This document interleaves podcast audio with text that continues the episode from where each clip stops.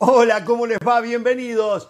Nuevo programa de Jorge Ramos y su banda en el día que se define al segundo finalista del actual Champions, sí, porque hoy vamos a hablar de el Manchester City y el Real Madrid y lo que haya ocurrido en el partido. ¿eh? Pero también tenemos que hablar del fútbol mexicano porque hoy arrancan las semifinales de esta liguilla del fútbol mexicano en busca del nuevo campeón. El saludo para José del Valle. Hoy es el día que en mayo se hacen las cuentas del Valle. ¿eh? Día importante, Jorge. Un abrazo para usted, para Carolina. Me gusta esta línea de tres porque el señor Hernán Pereira es un periodista veleta. Porque por lo menos usted y Carolina se equivocan, pero por lo menos ustedes son fieles con sus convicciones. Qué alegría y qué placer compartir este programa con ustedes dos. Quiso decir. No sé qué quiso decir usted, pero señora, ¿cómo le va? Muy bien, Jorge, la verdad que muy bien. Eh, pendiente de esas semifinales, ya por ahí se ha colado un probable 11 en el equipo de Bucetich, así que estamos aquí ya al pie del cañón para empezar a vivir la previa de, de ese clásico regio. En un ratito me lo cuenta. Aquí muchas veces hemos platicado, hablado y opinado, y principalmente yo he sido puntual en el tema, de que no entiendo al aficionado que va al estadio para apoyar a su equipo y si las cosas salen mal, abuchean al equipo, le gritan a los jugadores, los insultan, algo que en mi cabeza no entra, porque en las derrotas es cuando más hay que apoyar por eso yo siempre digo, es fácil ser cliente, el tema es ser hincha de verdad, ¿no? Y eso es lo que se reclama. Bueno, Henry Martín, el centro delantero del América, dejó saber su molestia por el hecho. Aquí está. Casi la gente está dispuesta a pagar hasta dos mil pesos por taquilla, por ir conseguir un boleto para este partido tan, tan esperado. Eso de repente incrementa a lo mejor también la presión del equipo, saber cómo su afición está dispuesta a todo, empeñar todo con tal de ver. no, se les agradece que, que estén con nosotros.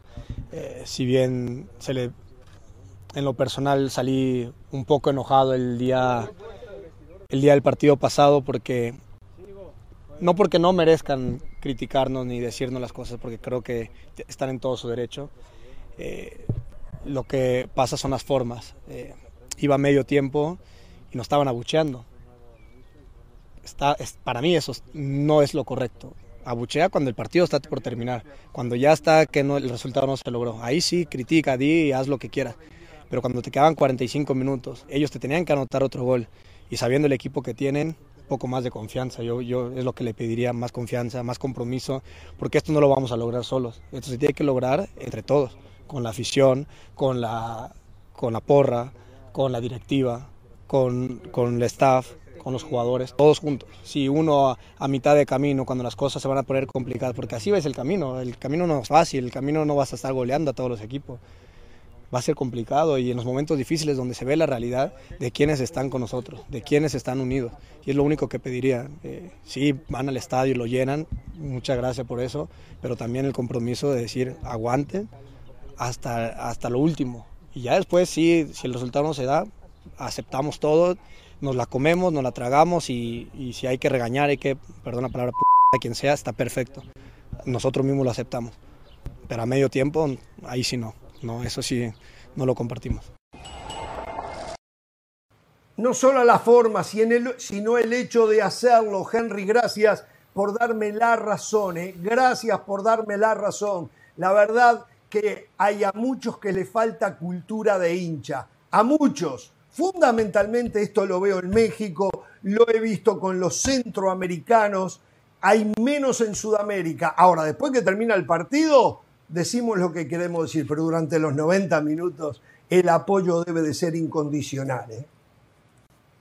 No, no, no, eso que después de que termine el partido se puede decir cualquier cosa, tampoco está bien no, el fin de semana. No, después no, de que el Milan pierda con después de que el Milan pierde con el Spezia, ¿por qué el futbolista tiene que ir a aguantar los gritos del ultra cara a cara? Encima los llamaron. ¿Qué, ¿Qué autoridad tiene el hincha para exigir ese tipo de cosas? Yo no estoy de acuerdo con Henry Martín. Si algo tiene el aficionado mexicano es que es un aficionado noble, que apoya. Y silbar, abuchear, Es parte del derecho que tiene un hincha. Además, lo estaban haciendo para despertar a su equipo que estaba cerca de la eliminación, que había dado un primer tiempo pobre, un primer tiempo alejado de lo que la América había mostrado a lo largo de, a lo largo de la fase regular. lo único que quería el hincha era provocar una reacción del futbolista. Me extraña de Henry Martín, porque para vestir la camiseta de la América hay que tener piel ancha. Caro, lo voy a poner en su lugar al señor del Valle. Ayer, no sé si usted se acuerda, Caro, el señor del Valle, cuando estábamos con Jesús Bernal, le hizo una pregunta que yo ya le había hecho a Jesús Bernal.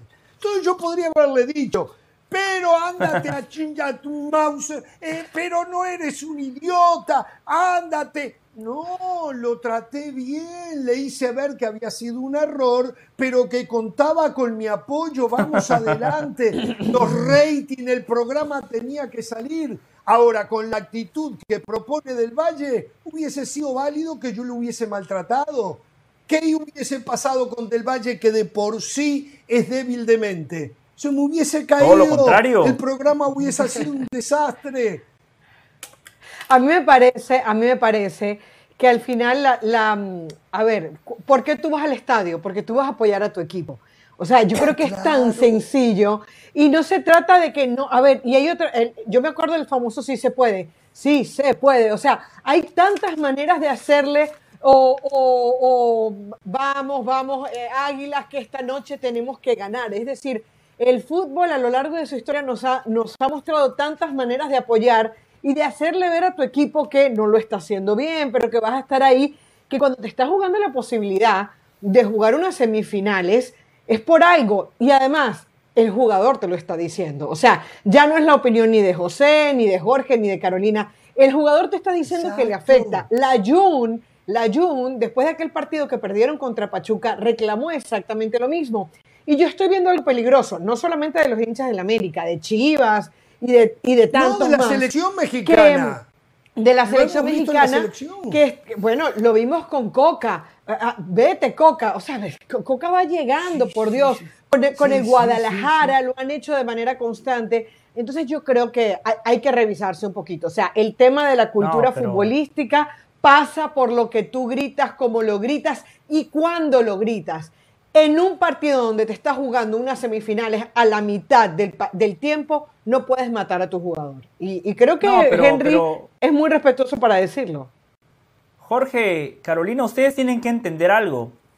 Una cosa es la exigencia de un equipo chico y otra cosa es la exigencia en un equipo grande. Yo lo entiendo de Jorge y de usted, Carolina, que le van a Danubio, al Junior, equipos que no son considerados grandes. En el América, ah, el futbolista que viste esa camiseta tiene que tener una mentalidad fuerte, tiene que tener la piel gruesa y tiene que saber lidiar con la presión y con el escrutinio. Lo que dice Carolina es cierto, el aficionado va a apoyar, pero fundamentalmente el aficionado va a la cancha a ver ganar a su equipo. ¿Qué buscaba el aficionado? Una reacción de los futbolistas y fue justamente lo que ocurrió, porque el segundo tiempo, después de los abucheos, la gente quedó contenta porque la América desplegó un gran fútbol. No, fue por el temple y la calidad de los futbolistas. Yo voy a decir una cosa, muchas veces aquí critiqué eh, el escenario de ópera que es el Bernabéu, que están muertos a veces, pero fui infinidad de veces al Bernabéu. Yo nunca escuché a la hinchada ni a los clientes insultar a los jugadores del Real Madrid. Es más, no lo sé, sospecho que si lo hacen, la seguridad lo saca.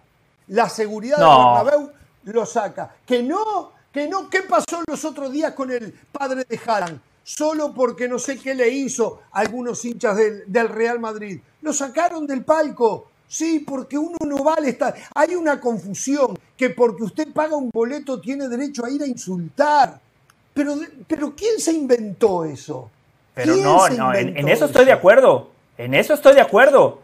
Solo por pagar el boleto eso no significa que usted pueda insultar. El aficionado del América estaba abuchando, estaba silbando, no estaba insultando. Pero es que, a ver, el, abucheo no va a hacer que te saquen del estadio porque un abucheo no es un insulto. Ahora, cuando tú tienes tu hijo, tú lo quieres educar, lo vas a educar desde el regaño, desde te pego en la cabeza, todo lo que haces está mal, o desde el respeto, vamos. O sea, es lo que eh, Yo, yo, yo, yo, yo, sé, yo sé del Valle que no tiene nada que ver con la crianza de un hijo, pero es verdad pero es verdad que futbolísticamente, o sea, ¿qué le aporta? Es que te lo está diciendo, digamos, te lo está diciendo Henry Martín, tu goleador, no le gustó, escúchalo, la atención, te está diciendo que no le gusta. No abuchees, no abuchees. No abuches, no abuches. Bueno, no nos abuchen ustedes a nosotros en casa, ¿eh? Vamos a hacer una pausa. Al volver nos metemos en el. A mí me aplauden todas las tardes. Hoy Tigres Monterrey. Dicen que el Monterrey está sobrado para este Tigre. Lo analizamos al volver. ¿eh? Y en un ratito nos metemos con el Manchester City Real Madrid. ¿eh? Pausa, volvemos. Continuamos en Jorge Ramos y su banda. En un ratito reiteramos, nos vamos a meter en el tema Champions, ¿eh? pero esta noche arrancan las semifinales de la liguilla del fútbol mexicano y el partido es el clásico regio montano. Tigres en el volcán frente a Monterrey. Y en la previa hay casi una opinión generalizada de que Monterrey es mucho más que Tigres. Pero los clásicos son los clásicos y aquel que llega de punto en un clásico puede terminar siendo banca, porque la situación de Tigres es que tiene más para perder que para ganar, según los, eh, los experimentados en esto. Eh, entonces, si hay más para perder que para ganar, Tigres puede decir no la jugamos toda y pueden sorprender a un Monterrey que de la mano de Bucetich a veces es temeroso. ¿Está de acuerdo del Valle? En lo segundo sí, en lo primero no. ¿Quién dice que Tigre no tiene nada que perder? Por favor. Una institución que invierte lo que invierte, una de las mejores plantillas de México y de América. Con, del con Toluca del Valle. Quedó a un gol de, quedar afuera. ¿Y qué? Jorge, por la inversión, por los recursos, porque enfrente está el rival de todas las horas, el rival de la ciudad. Tigres tiene muchísimo que perder, tanto que perder como Rayados. En eso no estoy de acuerdo. En lo segundo sí, yo creo que va a ser una eliminatoria aburrida, cerrada. Jorge, Carolina, siento desilusionarlos porque a ustedes les gusta el fútbol propositivo, ustedes quieren marcadores 5-4, 6-5. Esto no va a pasar. Por lo que decía Jorge, Bucetich es un tipo que pone el freno de mano, que juega a controlar al rival. Es un técnico conservador y más en una liguilla. Y Siboldi, que quizás se atreve un poquito más, yo también lo veo como un entrenador muy táctico. Lo que sí valoro de Siboldi, y Jorge lo, lo, destacaba hace unos días, es que se animó a hacer cambios. Muchas veces cuando llega un entrenador sobre la marcha, termina haciendo lo que hacía su antecesor. Siboldi no, ahora pone a Fulgencio, a Laines, a Córdoba. Al único que está respetando es a Guiñac, que yo siempre he, yo siempre he respetado a Mister Liguilla, pero Guiñac no está fino. Si Tigres quiere eliminar a Rayados, va a necesitar la mejor versión del francés. A ver, es verdad, yo coincido con Del Valle en imaginarme un partido cerrado, sobre todo en la ida.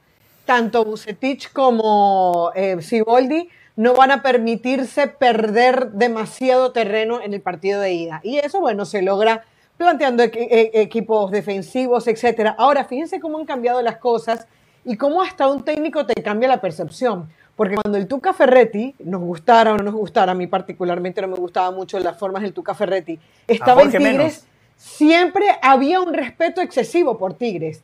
Entre Gignac, la, plantilla que tuviese Tigres y, Ferretti, sentíamos que siempre Tigres estaba un escalón por arriba. Desde que Tuca se fue, no pasa lo mismo. Bueno, porque además han cambiado de técnico, etc. Ahora bien, eh, Monterrey, yo creo que tiene la obligación por ser primero, por los jugadores que tiene, por los jugadores que recupera, que por ahí les tengo el, probable 11. Eh, yo digo de plantear algo mejor a, lo que vimos en aquel partido contra Santos, que fue tan, tan decepcionante, porque ese partido fue decepcionante contra Santos. Pero lo de Tigres, yo creo que a pesar de que perdieron con, con Toluca el último partido, 3 eh, a 1, hay una e-, esa juventud que, está planteando Siboldi con Fulgencio, Córdoba y Laines le está dando resultado. Le falta el toquecito de Gignac, pero un partido muy, muy parejo. Estamos de acuerdo. Atención, eh, en el caso de Tigres, eh, difícilmente Gorriarán pueda ser de la partida hoy. Tal vez esté para la revancha, pero no para el partido de hoy, porque fue de Garro y hace dos semanas y no hay un desgarro que se cure antes de tres semanas. El que sí podría volver esta noche sería Samir, el brasileño. Mm. En su defecto volverá a jugar el, el chileno, exactamente, el central. ¿Tienen ustedes posibles equipos para hoy? Caro tiene la de Rayados, yo le doy la de Tigres. Tengo la de Rayados, que sería muy parecida a la de la vuelta eh, con Santos, con Andrada en la portería. Estaría eh, eh, Estefan Medina, por supuesto, como lateral derecho, Víctor Guzmán, Moreno y Gallardo, haciendo línea de cuatro, doble pivote con Celso Ortiz y Luis Rome, y Luis Romo, perdón, Mesa, repitiendo, y aquí viene el primer cambio, Ponchito González, ¿se acuerdan que jugó Jordi Cortizo, que no desentonó ese partido, bueno, pero igual le van a dar la opción a Ponchito González. Y adelante, en vez de Aguirre con Funes Mori, estaría Berterame con Funes Mori. Mismo sistema, eh, dos hombres que cambian. Eh, de Tigres, Jorge, la, única duda es la que usted mencionaba, porque en el arco Nahuel Guzmán va a jugar.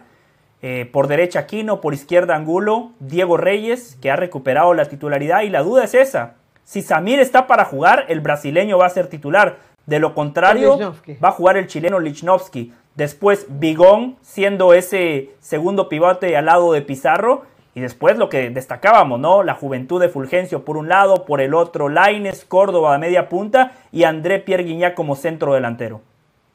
Bueno, eh, apuesta por darle continuidad. Este equipo, este equipo perdió 3 a 1 con Toluca.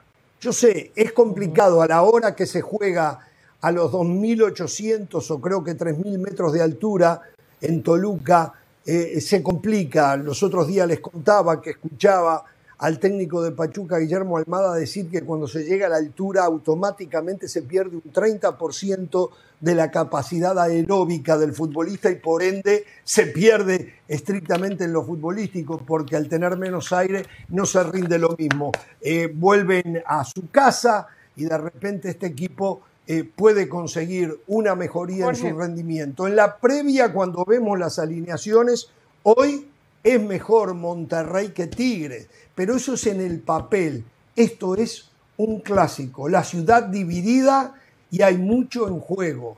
La obligación mayor, reitero, para mí la tiene Monterrey, llega como punto Tigres y bueno, sí tiene mucho que perder, decía. Yo tal vez no me expliqué bien. Yo creo que la obligación más que nada es de Monterrey porque es el mejor equipo, porque Tigres está en un proceso de recambio, porque llegó un técnico nuevo. Este debe ser el cuarto o quinto partido que va a dirigir Siboldi, mientras que Bucetich tiene un proceso ya de dos campeonatos, ¿no?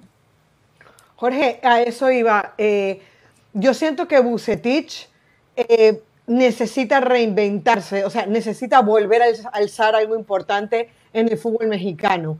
Él se desapareció un rato después de aquel fiasco con la selección mexicana, que lo maltrataron. Después volvió, pero comenzó con equipos como Querétaro, con Chivas, no le terminaron de dar la oportunidad. Luego tiene el Rey Midas la oportunidad de dirigir un equipo como Monterrey y necesita pasar más allá de, de ese primer lugar que todos le vimos. Y lo de Siboldi, que aunque creo que Tigres no está tan obligado, Siboldi también, este, después de que dirige en Santos, con Veracruz, el 9-0, recordamos, por ejemplo. Lo de Cruz Azul, en, donde le voltean aquella semifinal contra Pumas. Entonces, me parece que Siboldi también necesita dar un golpe de autoridad. O sea, para los técnicos, a nivel profesional individual, es un partido o es una serie muy importante. No, Carolina, el problema no fue Siboldi. El problema fue Cruz Azul. Vio el fin de semana. Con Tigre no le pasó. Si hubiese estado dirigiendo ah, a Cruz Azul, ¿eh? Toluca estaría en esta semifinal. Por cierto, Jorge, al volver de la pausa, tengo un mensaje para el americanismo. Tengo un mensaje para el Tan Ortiz. bueno, vamos a hablar, ¿eh? porque mañana también juegan Chivas frente al América en la otra semifinal en el Clásico Nacional. Nos metemos en ese partido y en un ratito ya se viene todo lo de Manchester City Real Madrid. Volvemos.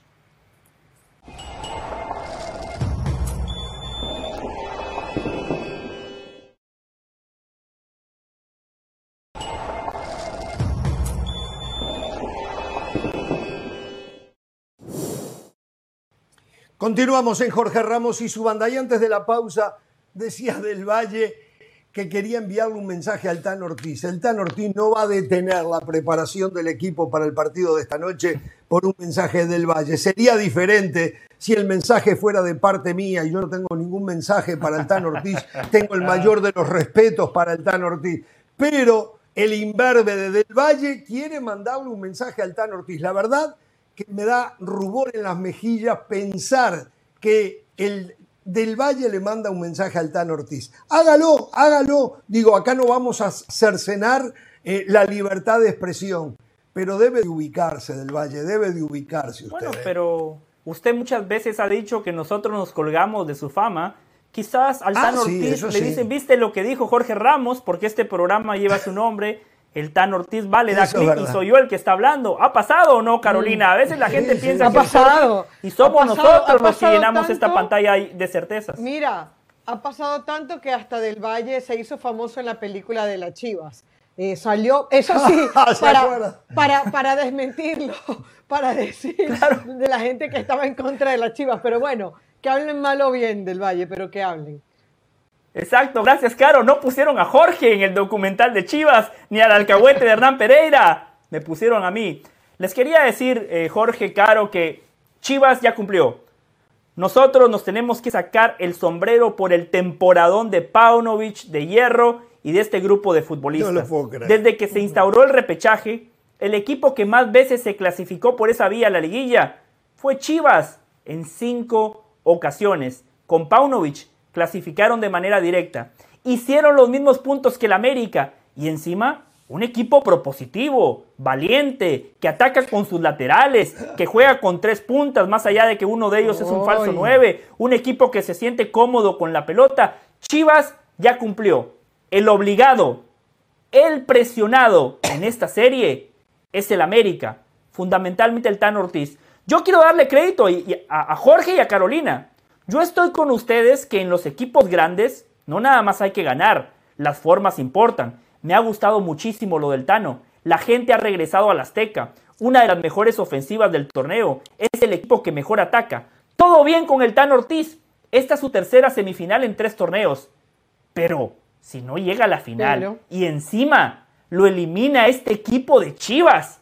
Estas Chivas que no tienen un 9 de garantía, que no tienen un guardameta consistente partido tras partido, un equipo que no tiene la plantilla que tiene el América, va a ser muy difícil, va a ser muy complicado, que si el América es eliminado, va a ser dificilísimo que el Tan Ortiz sea el técnico del América la próxima temporada, más allá de todo lo bueno que ha hecho. Una derrota en un clásico contra un equipo que ha invertido menos, contra un equipo inferior, te marca. El obligado es el América y más el Tan Ortiz.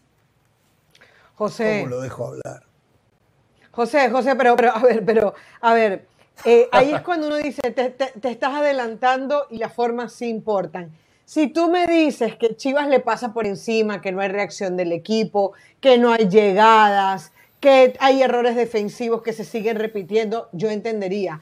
Pero imagínate que el partido, no sé, termine 4-3, que en el último minuto el chicote, eh, eh, sí, que el chicote marca un, un, chicotazo un chicotazo, sí. Que Alexis, o sea, hay cosas incontrolables en el fútbol. O sea, no podemos, no podemos condicionar la permanencia del Tan Ortiz a lo que, al, rival, que es Chivas de Guadalajara. ¿Está, ¿Está prohibido acaso perder con el rival de todas las horas? Al contrario, tal vez sea un partidazo y terminen eh, eh, alegrándonos a todos. Así que yo creo que, es más, yo creo que la directiva del América se equivocó en no darle más confianza al Tan Ortiz antes de la liguilla. Quedó demasiado expuesto que si no llegaba a la final no lo iban a, contratar, o sea, no iba, no iba a seguir su, vínculo. Y a mí me parece es un error, sinceramente. A esta altura yo creí que la señora de las Salas conocía más a José del Valle. José del Valle no le importan los intangibles. José, para José del Valle se ganó o se perdió. No hay otra. Él, no hace lecturas como usted y yo la podemos hacer. Se ganó, se perdió. Y de acuerdo al resultado hace el comentario. A esta altura ya tendría que saberlo. Otra cosa, en el segmento anterior con José del Valle, yo les ponía que en el clásico regiomontano Tigres no tiene la obligación, que la obligación es de Monterrey. Acá acaba de decir el disparate que Chivas ya cumplió. Chivas en el concierto del fútbol mexicano eh, y en el enfrentamiento con América es mucha mayor la obligación que tiene que lo que pueda tener Tigres con Monterrey. Entonces, pero ese es del Valle, ese es el del Valle que por 15 años viene en este programa haciéndonos calentar, enojándonos y diciendo cosas que no están ni de acuerdo con él mismo. A ver si ahora la puede arreglar, quiere arreglarla, lo escucho, lo escucho. Se equivoca, porque usted cuando habla de Chivas lo lleva a la historia. Sí, el segundo equipo más ganador después del América, pero aquí es donde viene el comentario que acertadamente Jorge Ramos ha hecho y que ahora lo ignora. Hoy las exigencias y las obligaciones no van de la mano con la historia, van de la mano con la inversión. Y Tigres ha invertido tanto como Rayados. Tigres ha invertido tanto como el, América.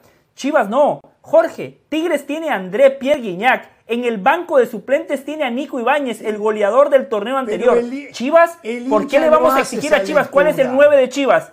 ¿Cuál es el 9 de Chivas? No, tiene Jorge. El Piojo Alvarado tiene que jugar en esa posición. Por eso le digo, Chivas ya cumplió. Tigres todavía no se da cuenta que el que no sabe nada es usted. ¡Qué bárbaro! ¿Cuántas tardes yo aquí vengo a pontificar, a predicar, a catequizar? pero usted no escucha. Si hay un equipo en México que siempre tiene obligación, ese es Chivas. También América, por encima de Monterrey, de Tigre, de Puma. usted compró el discurso de Peláez, se equivoca. No, no, no, no, no. Bueno, el señor Peláez, eh, eh, eh, el señor Peláez es un señor, sabe lo que habla. Entiendo que Pereira haya comprado todo ese humo, pero usted, Jorge, usted, Carolina, eso me sorprende. Chivas tiene obligaciones también. A mí me da risa porque José es de los que dice que nos hemos conformado con pedirle poco a Chivas cuando la historia de Chivas debería decir otra cosa. Entonces, hay veces que cuando nos conviene nos vamos por el lado de Chivas el pobrecito y cuando no nos conviene Chivas el gran equipo. A ver, eh, esta oportunidad que está teniendo Chivas es, es, maravillosa porque si bien todos sabemos que la América tiene más plantilla, gasta más, tiene un técnico que tiene más tiempo, es verdad que Chivas ya ha llegado hasta aquí, tiene las herramientas para ganarle a la América. O sea, tampoco tenemos es que hacer una pausa, ¿eh? Tampoco es que el escalón está así. Tampoco es que el escalón está. No, eso, que, Que, si Chivas tiene una oportunidad de ganarle a la América y de, y de dar un golpe en la mesa es ahora. Bueno, vamos a ir a la pausa. Hay más fútbol mexicano. En un ratito nos metemos en el Manchester City, Real Madrid. Hay mucho más, ¿eh? Jorge Ramos y su banda. Volvemos. En México hablar del América es hablar de la obligación que tiene el equipo de Coapa de siempre ganar el campeonato. Lo dice su propietario, América siempre tiene la obligación de ser campeón. ¿Cómo convive con esa obligación el equipo del Tano Ortiz? Abrazo Jorge, un saludo para toda la banda. Las Águilas del América ya volaron este mediodía rumbo a Guadalajara vía Toluca saliendo de las instalaciones de Coapa luego del el entrenamiento de esta mañana en donde se confirma que Fernando El Tan Ortiz tendrá plantel completo para este encuentro de ida de las semifinales del Clausura 2023, algo muy poco común a lo largo del semestre. América sufrió con lesiones, con eh, suspensiones, con distintas circunstancias que evitaron que el Tan Ortiz tuviera plantel completo, pero en esta ocasión tiene a todos a su disposición y para ello seguramente va a regresar al once de lujo que tuvo durante la segunda mitad de la campaña y donde obtuvo mejores resultados. Malagón en el arco, Layún y Fuentes por las laterales. Reyes que regresa de la suspensión tras la tarjeta roja que vio en la ida contra San Luis acompañando en la central a Cáceres Medio campo con Richard Sánchez y Álvaro Fidalgo, Diego Valdés jugando libre por delante de ellos, Jonathan Rodríguez por izquierda y en el lado derecho es en donde tiene la única duda Fernando Ortiz, Alejandro Sendejas o Leo Suárez. Ambos futbolistas están considerados, pero en el caso de Sendejas viene saliendo de una lesión que sufrió en la jornada 17 contra los Bravos de Juárez y que le impidió estar disponible para el partido de ida. Por lo tanto, van a evaluar en las horas previas si está al 100% para colocarlo de inicio o esperar a que las circunstancias del partido se den para eh, meterlo de cambio. En punta, Henry Martín es el que va a regresar, un jugador determinante, campeón de goleo y se pesó, pesó su ausencia durante eh, gran parte del partido de vuelta en contra de San Luis, así que Martín considerado para ir de titular. Amigos de Jorge Ramos y su banda, regresamos con ustedes. Y ya lo saben, todo el mejor contenido sobre el fútbol mexicano vive en espndeportes.com. Por ahora, pausa y continuamos en Jorge Ramos y su banda.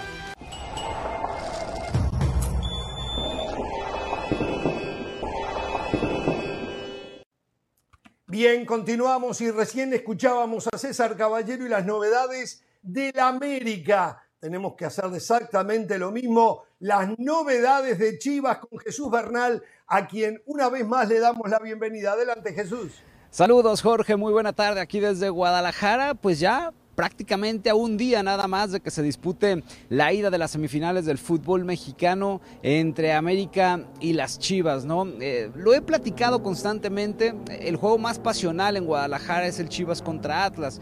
Y en este clásico se llena de muchos aficionados foráneos, gente que viene de otras ciudades de México, incluso de otros lugares desde los Estados Unidos, por lo que el arribo de estas personas incluso se espera hasta mañana, ¿no? El día del encuentro. Sin embargo, esto no quita eh, el buen ambiente que hay en la ciudad. Uno está aquí en Verde Valle y vienen personas a pedir autógrafos, fotografías a los jugadores. Se ven las playeras de Chivas por todos lados, pero también las del América, ¿eh? O sea, habrá que acotar esa situación, que el América pues es un equipo de convocatoria nacional y por supuesto que aquí en Guadalajara tienen bastantes seguidores. Sin embargo, se espera que en el estadio Akron haya una mayoría de chivas. ¿Por qué?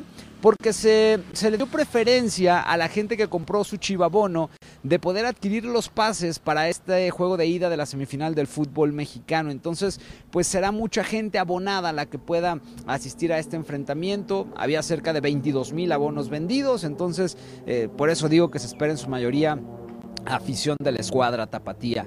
El día de hoy el estratega Velko Paunovic de nueva cuenta trabajó con el cuadro que derrotó a los rojinegros del Atlas el fin de semana anterior, con Miguel el Guacho Jiménez en la portería, Alan Mozo, el Tiba Sepúlveda, Antonio el Pollo Briseño y Chiquete Orozco en defensa. Sus tres mediocampistas, Fernando el Nene Beltrán con el Oso González eh, y Roberto el Piojo Alvarado y en ataque Isaac Brizuela, Víctor el Pocho Guzmán y Alexis Vega. Ese es el once con el cual ha estado trabajando, con el cual considera que puede ganar este partido y de hecho hoy lo comentaba en la conferencia de prensa Velko Paunovic, ¿no?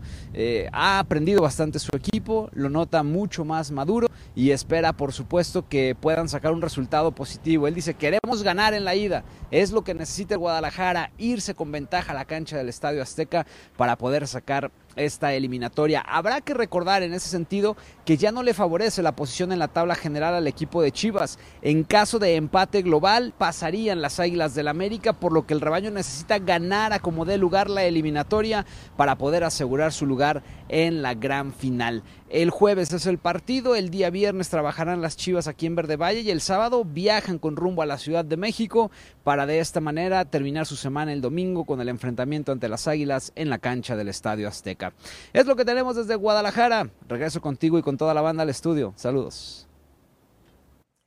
Un abrazo Jesús, muchísimas gracias por el informe. Vamos a pausa y ya venimos con todo lo de la Champions, Manchester City, Real Madrid. Volvemos.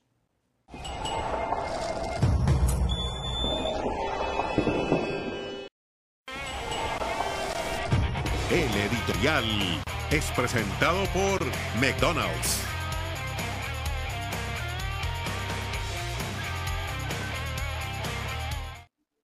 Hace un año pasó exactamente lo mismo en lo futbolístico. El baile fue monumental. Sin embargo, el resultado fue lo contrario a lo que pasó en el día de hoy.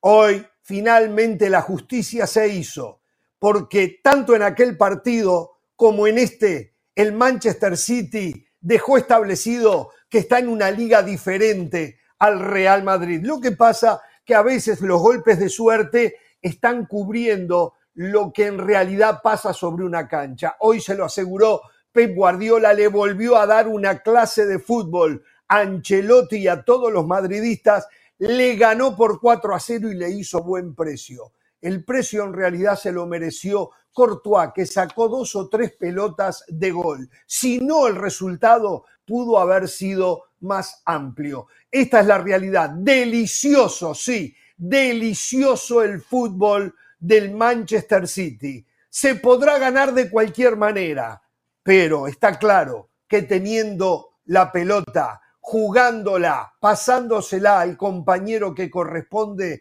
al final el marco que se le pone al triunfo tiene otro nivel, tiene otra forma. Y para aquellos que nos importa las formas, hoy la forma en que le ganó el Manchester City al Real Madrid fue, me reitero, delicioso. El primer tiempo fue un manjar de fútbol por parte del equipo inglés. Fue realmente aquello que todo el mundo supone tiene que ocurrir con un equipo que dirige Pep Guardiola. Podrá seguir teniendo contras el técnico catalán, pero lo cierto es que nadie se le arrima en la propuesta y en el juego que lleva a cabo su equipo. Hubieron algunos, o hubo algunos, para hablar correctamente, como el caso de Klopp con el Liverpool, que parecía ensombrecer un poco lo de Guardiola, pero al final del día Guardiola sigue siendo el protagonista del fútbol internacional, ni que hablar de la mejor liga del mundo, de la Premier, donde está a punto de ganar 5 de 6. Señoras y señores, para aquellos que se han encargado de criticarlo, es hora de que se arrodillen, pongan las manos juntas y le digan, perdón,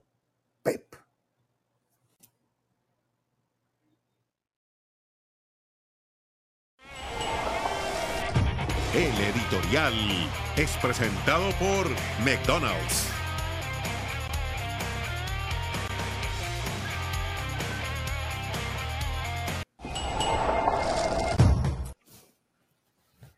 Muy bien, continuamos en Jorge Ramos y su banda. Aquí está lo que fue en fotos el recibimiento que le hizo la afición al Manchester City. Ahí está Haaland. Y a ver, esto también se terminó. Se les, se les derramó el castillo, eh, el cuento que tenían. Ah, porque le trajeron a Haaland. Haaland hoy se perdió un gol increíble y después Courtois le sacó dos también. Está claro que este equipo es mucho más que Haaland. Este no es el equipo de Haaland. Este es el equipo de Guardiola, que entre otros tiene a Haaland y que se da el lujo de tener sentado a Julián Álvarez por el que pagó 20 millones de euros, una bicoca, también lo de Haaland, una bicoca, 60 millones, está empezando a aprender cuánto hay que pagar y, le hizo un gol en apenas dos minutos que estuvo en la cancha. La verdad, ustedes saben cuál es mi paladar futbolístico y hace rato que este paladar futbolístico fue enriquecido por los estilos Guardiola, por los Klopp, por los Bielsa, por esa gente que apuesta por un fútbol diferente. Hoy cuando veía el primer tiempo, el baile que le daban al Real Madrid, yo me preguntaba, ¿qué dirán aquellos que insisten que la tenencia de la pelota no sirve, no da resultados. Por Dios, por Dios, hoy quedó clarito. ¿eh? Hace un año lo mismo, ¿eh? tenía que haber sido igualito que hoy, pero los golpes de suerte que han acompañado la historia del Real Madrid no le permitieron al City haber hecho lo mismo hace unos 365 días atrás aproximadamente. Del Valle, usted debe de estar avergonzado. Yo sé, yo lo dije. Mientras ustedes acá, yo lo dije. Hoy no es el día de yo lo dije. Hoy es el día del Valle. Hoy es el día del Valle de aceptar que este equipo, que se lo vengo diciendo hace años, juega a nada, se vio clarito. Hoy es el día que Jorge Ramos tiene, y, no pego en el suelo yo, ¿eh? pero esta es la verdad. No cambió el fútbol del Real Madrid, se dio la lógica. Hoy poca suerte o nada de suerte para que en lo estrictamente futbolístico se diera lo que se dio. O sea, yo no puedo pasar factura, pero usted sí. Qué bárbaro. Doble cara, doble moral, siempre con dos discursos distintos.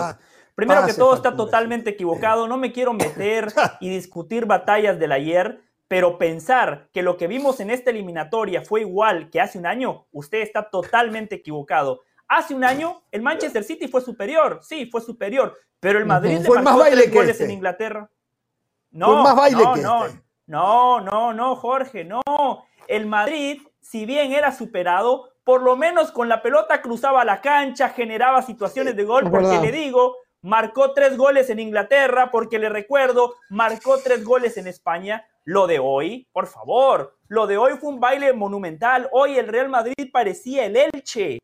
Hoy el Real Madrid parecía un equipo de quinta categoría, parecía un partido de hombres contra niños. Ese primer tiempo del Manchester City fue un fútbol orgásmico, una de las mejores presentaciones que yo recuerdo de un equipo de Guardiola. Quizás, quizás nada más lo podemos comparar con aquel 5 a 0, el, el Sí. cual fue el primer clásico Guardiola contra Mourinho. Es que hoy el Manchester City fue absolutamente superior en todas las facetas del juego.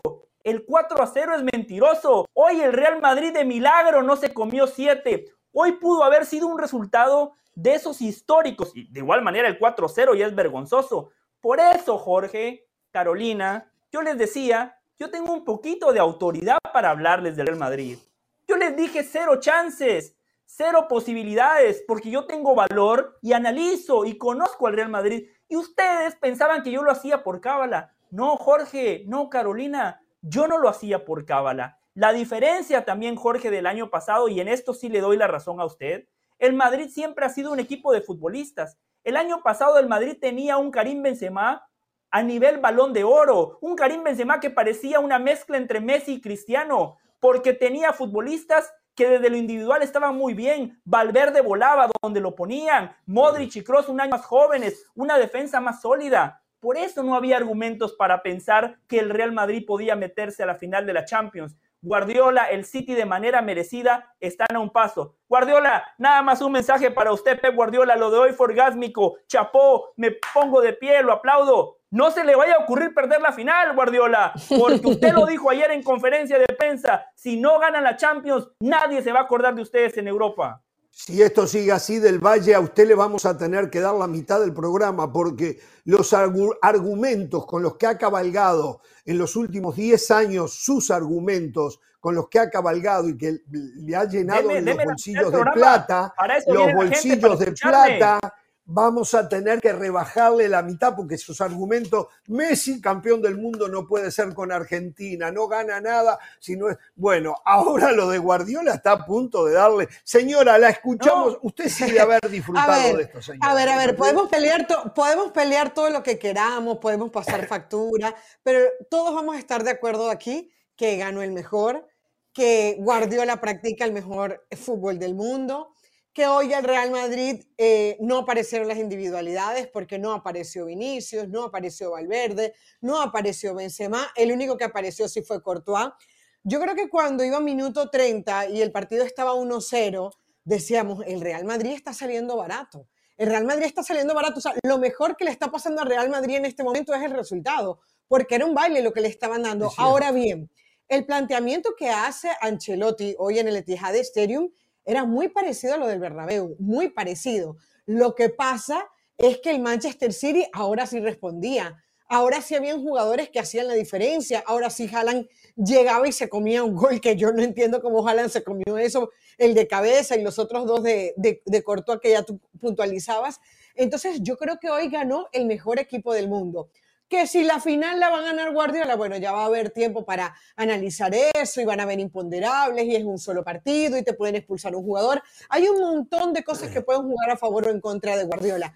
Pero hoy Real Madrid perdió ante el mejor equipo del mundo y un Real Madrid que además viene para mí haciendo mucho más títulos y méritos desde, desde lo que obtiene que desde el fútbol. Eso es una realidad.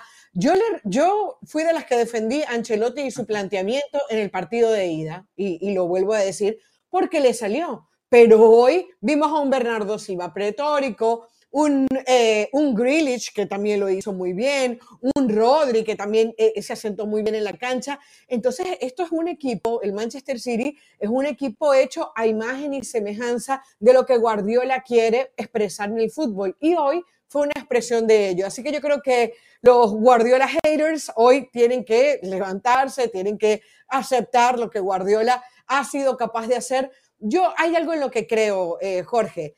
Eh, yo creo que si tú tienes una convicción de que algo te va a llevar a un buen puerto y, ves señales que te lo muestren, no tienes que cambiar. Y eso es lo que Guardiola ha hecho. Eh, así que bueno, no me extrañaría que en los últimos partidos de Ancelotti estén a las puertas de la liga, lo, lo que queda de la liga, porque hoy ah, el la razón ahora. Hoy el madridismo no va a aceptar. Lo que pasa es que las formas este, del Valle. Eh, que hay, algunos esperan. Jorge Ramos viene diciendo esto hace años, porque lo fácil es hablar ahora que perdió. Jorge Ramos lo viene diciendo cuando ganaba, pero yo era antimadridista para la mayoría. No, es que hay que leer más allá del resultado. Es mi prédica por años y años.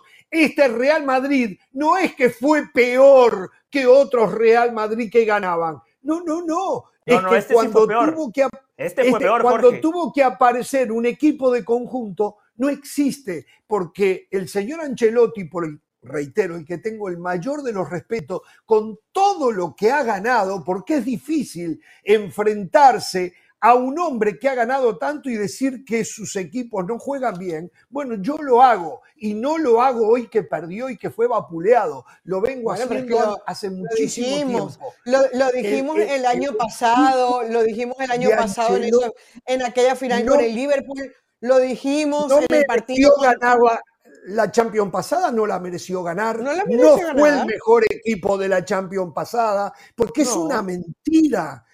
A ver, fue el que sacó los mejores resultados, pero no fue el mejor equipo. Por supuesto que en esta no sé ni cómo están semifinales, o sí lo sé, el Chelsea, el peor Chelsea desde la eh, última etapa millonaria del Chelsea, es la que se enfrentó al Real Madrid. Entonces, eh, pero Jorge, no tiene mérito, a ver, no para ser campeón, pero no tiene mérito que Ancelotti no le hayan renovado prácticamente el equipo y haya llegado hasta unas semifinales de Champions League. No tiene mérito que haya utilizado a Camavinga hoy, que Bernardo Silva le da un paseo por ese lateral izquierdo, pero que en otros partidos le funcionó. No tiene mérito que no se haya quejado ni una vez porque no le habían traído un delantero nueve cuando Benzema bueno, cuando, cuando Benzema no está Armó mal el equipo. Usted lo acaba de decir, señora. armó mal el equipo. Camavinga puede jugar en la Liga Española de lateral izquierdo, pero en el alto nivel de la Champions, Camavinga no es lateral izquierdo. Hoy el que tenía que jugar era Alaba y poner a Rudiger o Rudiger, es que se, se había comido en dos panes a Haaland en el partido de ida. Ahí armó mal y a Camavinga usarlo en el medio o no usarlo si es que él quería con Modric, Cross y Valverde, pero nunca de lateral izquierdo, eh, porque es otro nivel, estamos en otro lado, ¿me entiende? Entonces, ese es un, no es mérito, ¿no? De Ancelotti, es un error enorme de Ancelotti. En el, momento que le funcionó fue mérito. Entra Asensio y lo pone por izquierda. Fue mérito. Sí, pero ¿cuándo? ¿Cuándo le funcionó? En la liga, en lo local, en la, en casa, en, el, en, la Copa del Rey contra los Asuna. Pero estamos hablando de la Champions, del Valle hoy el Real Madrid parecía los Asuna. Hoy el Real Madrid parecía el Elche. No me hoy el Real Madrid ¿eh? parecía uno de esos equipitos de la liga. Lo de hoy. Ayer vi una semifinal, hoy vi otra por favor, esos partidos, el partido que vi ayer, el partido que vi hoy, es un partido de Championship en Inglaterra. Es un partido de Championship en Inglaterra, el de ayer y el de hoy. Puede ser. Por favor, no hablemos más, no hablemos más que la Champions. Por eso Florentino Pérez, aunque yo no estoy de acuerdo con el cambio que busca, quiere un cambio. La tiene clarísima. Este torneo en el nivel futbolístico, da pena, hermano. Hace rato que la Champions. Lo que pasa es que después hay algunos equipos monstruos, como fue ya el City antes, el Liverpool en su momento.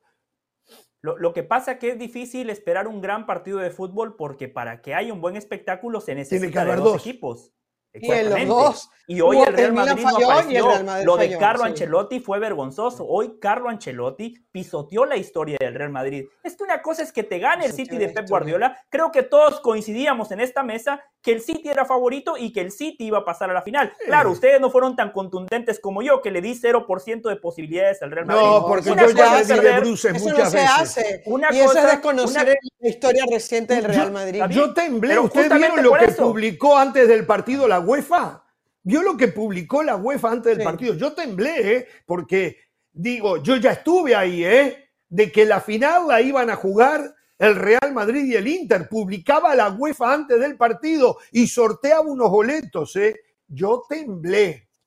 Pero claro, la diferencia futbolística fue tan amplia que no había cómo arreglar para que se diera esa no, final. No, no, pero, pero hablemos que el arbitraje estuvo muy, muy, bien. Solamente una cosita, el arbitraje estuvo perfecto, el arbitraje, no, fue, no fue condicionante. Bueno, porque es que aparte el Real Madrid ni siquiera generó, generó nada para, para poder hacer una polémica, ¿no? Entre otras cosas.